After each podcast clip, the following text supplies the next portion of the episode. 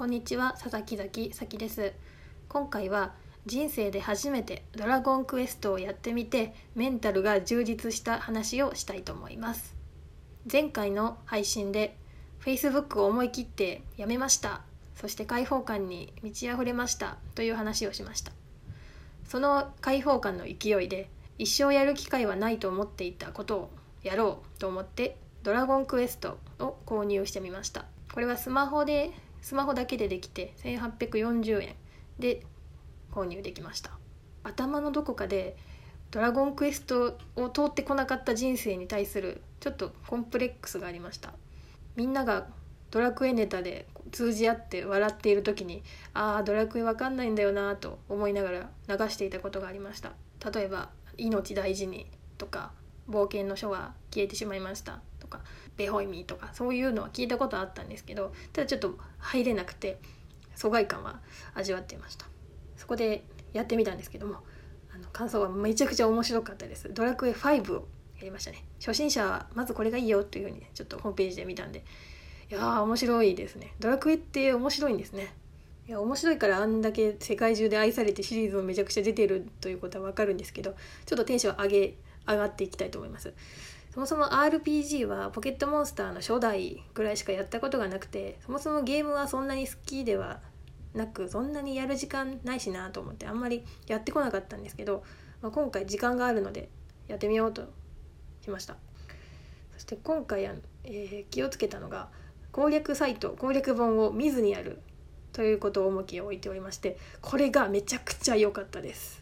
当たり前のことを何言ってるんだって思う方もいるかもしれないんですけど私はもうときめきメモリアルですら攻略本を見ながら選択肢を選ぶような女だったので自らの手で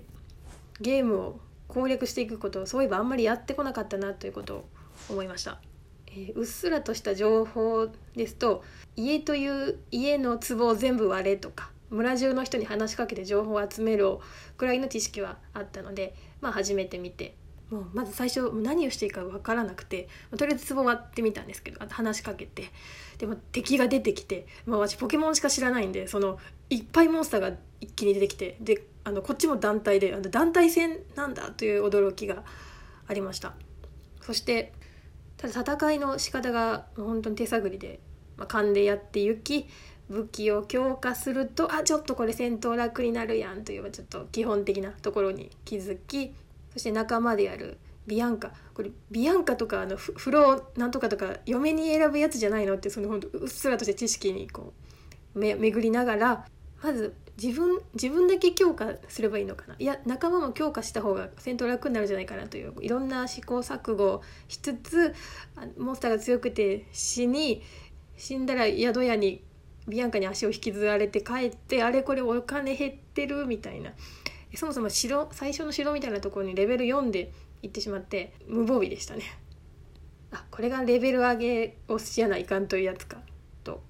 思って、まあ、最初は木の棒とか竹とかでこうボコボコやってた時にあのビアンカがメラメラを使ってあの炎バンってやってわすごいめっちゃ魔法便利って感動しました。でもまだあの虎みたいなやつと人間一瞬で出てくる女の子しか仲間になってなくてスライムが仲間になりたそうにこっちを見ているみたいなのを待ってるんですけどちょっとまだ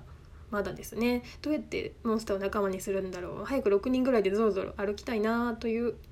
感じです、まあ、今はレベルアップをしています。そしてせっかく育てた大事にしていた仲間がやたらチェンジしてしまい出会いと別れを繰り返して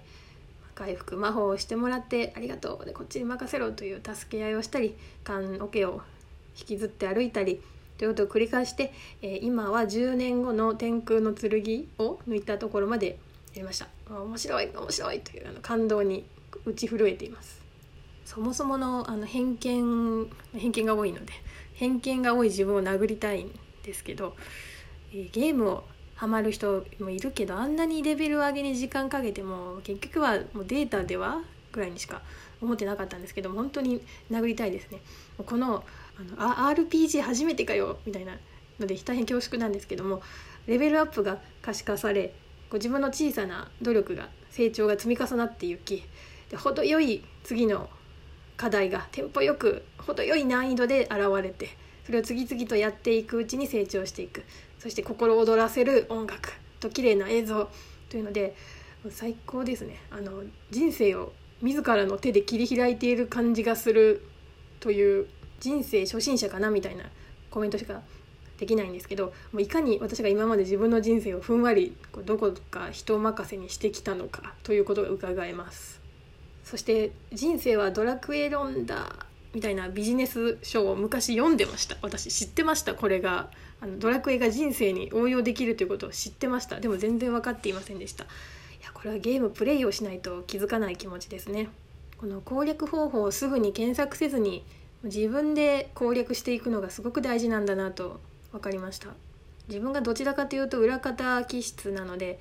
主役のような目立つ人たちを見てよくあの人たちは主人公みたいでいいなと思うことがあったのですがもうちょっと待って自分の人生の主人公私だでっていうことに気づきました。ものすごく今更なんですけど、まあ、とにかく「ドラクエ5」やってみてよかったです。もし今後私と同じように人の SNS でキラキラ投稿とかあのいろんなものを見て無駄に一喜一憂してダメージ受けてるっていう悩みの人はもうそんな暇があるんだったらドラクエをやれとあの冒険に出ようと勧めようと思いました。以上です。